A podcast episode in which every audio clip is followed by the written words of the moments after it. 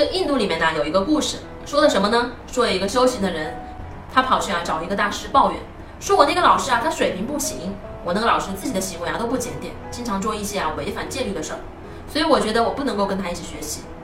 然后那个大师啊就跟他聊天，一边聊天呢就一边拿起一把糖往沙地里面一撒。这时候呀蚂蚁就过来了，蚂蚁呢就来搬那个糖。这个时候呀大师就问这个学生说：“哎呀你看这个真有意思呀，你看这个蚂蚁。”你说它怎么就光搬搬沙子呢？这糖跟沙子在一起的呀，蚂蚁能分清楚吗？然后呢，这个学生就说，蚂蚁它又不傻，那搬沙子也没有用啊，它当然就搬糖吃了，对吧？然后这个大师说，那你怎么就这么傻呢？就是说呀，你要求你的老师是一个完人，那是做不到的，老师不可能是一个完人，所以你要从老师身上学什么呢？你可以多学一些有用的呀，多学一些你认可的东西嘛，你不就会学得更快吗？